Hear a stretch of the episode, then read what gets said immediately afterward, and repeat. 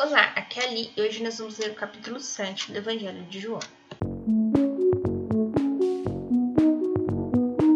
Bem-vindos aos Novenáticos e hoje nós vamos ler o capítulo 7 do Evangelho de João.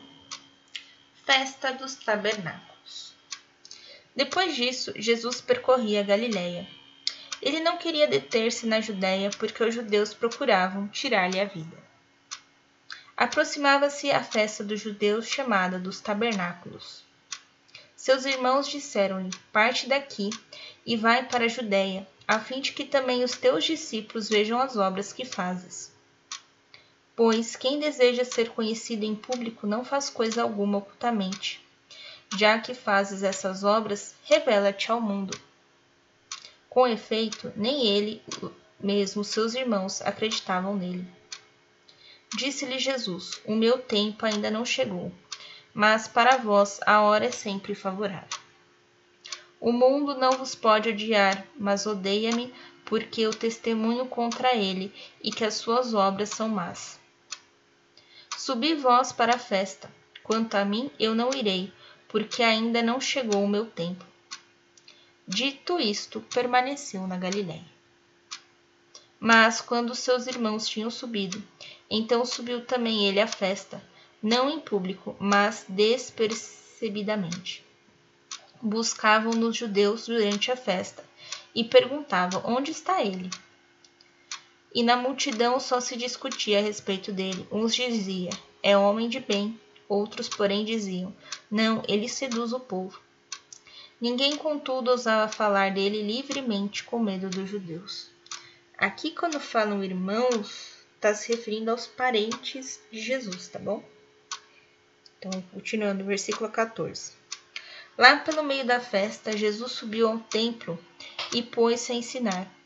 Os judeus se admiravam e diziam: Este homem não fez estudos. De onde lhe vem, pois, este conhecimento das Escrituras? Respondeu-lhe Jesus: A minha doutrina não é minha, mas daquele que me enviou.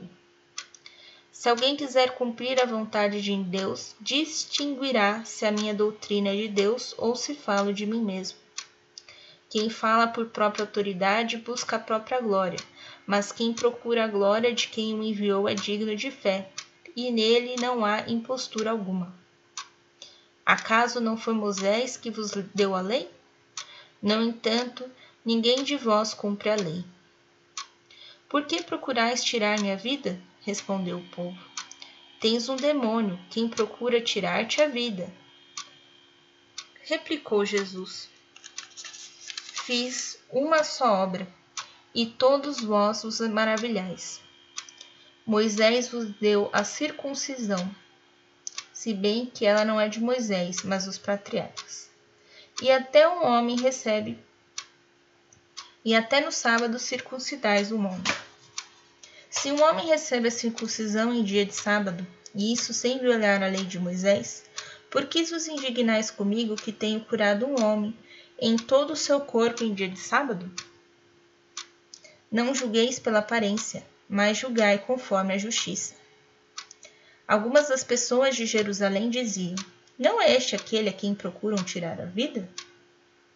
Todavia, ei-lo que fala em público e não lhe dizem coisa alguma Porventura reconheceram de fato as autoridades que ele é o Cristo? Mas este nós sabemos de onde vem. Do Cristo, porém, quando vier, ninguém saberá de onde seja. Enquanto ensinavam no templo, Jesus exclamou: Ah, vós me conheceis e sabeis de onde eu sou. Entretanto, não vim de mim mesmo, mas é verdadeiro aquele que me enviou, e vós não o conheceis. Eu o conheço, porque venho dele e ele me enviou. Procuraram prendê-lo, mas ninguém lhe deitou as mãos, porque ainda não era chegada a sua hora. Muitos do povo, porém, creram nele e perguntavam: Quando vier o Cristo, fará mais milagres do que este faz? Ordem para prender Jesus. Os fariseus ouviram esse murmúrio que circulava entre o povo a respeito de Jesus então, de acordo com eles, os príncipes dos sacerdotes enviaram guardas para prendê-lo. Disse Jesus: Ainda por um pouco de tempo estou convosco, e então vou para aquele que me enviou. Vós me buscareis sem me achar, nem podereis ir para onde estou. Os judeus perguntavam entre si: Para onde irá ele? Que o não possamos achar? Porventura irá para o meio dos judeus dispersos entre os gregos, para tornar-se o doutor dos estrangeiros? Que significam essas palavras que nos disse? Vós buscareis sem me achar, e onde estou para lá não podereis ir? Jesus, fonte de vida eterna.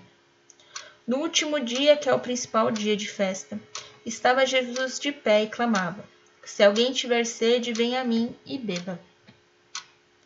Quem crê em mim, como diz a Escritura, do seu interior manarão rios de água viva. Dizia isso referindo-se ao Espírito que haviam de receber os que crescem nele, pois ainda não fora dado o Espírito, visto que Jesus ainda não tinha sido glorificado. Ouvindo essas palavras, alguns daqueles da multidão diziam: Este é realmente o profeta. Outros diziam: Este é o Cristo. Mas outros protestavam: É acaso da Galiléia que há de vir o Cristo? Não diz a Escritura: O Cristo há de vir da família de Davi? e da aldeia de Belém, onde vivia Davi? Houve por isso divisão entre o povo por causa dele. Alguns deles queriam prendê-lo, mas ninguém lhe lançou as mãos. Voltaram os guardas para junto dos príncipes dos sacerdotes e fariseus que lhes perguntavam: Por que não trouxestes? Os guardas responderam: Jamais homem algum falou como este homem. Replicaram os fariseus: Porventura também vós fostes seduzidos? Há acaso alguém dentre as autoridades dos fariseus que acreditou nele? Este poviléu que não conhece a lei é amaldiçoado. Replicou-lhe Nicodemos, um deles, o mesmo que da noite o fora procurar. Condena acaso a nossa lei algum homem antes de ouvir e conhecer o que ele faz?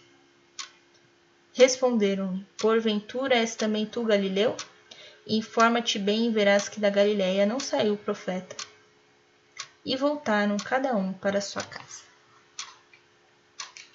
Então, amanhã nós vamos ver o capítulo 8. Um beijo, um abraço, que a paz de Cristo esteja convosco e o amor de Maria.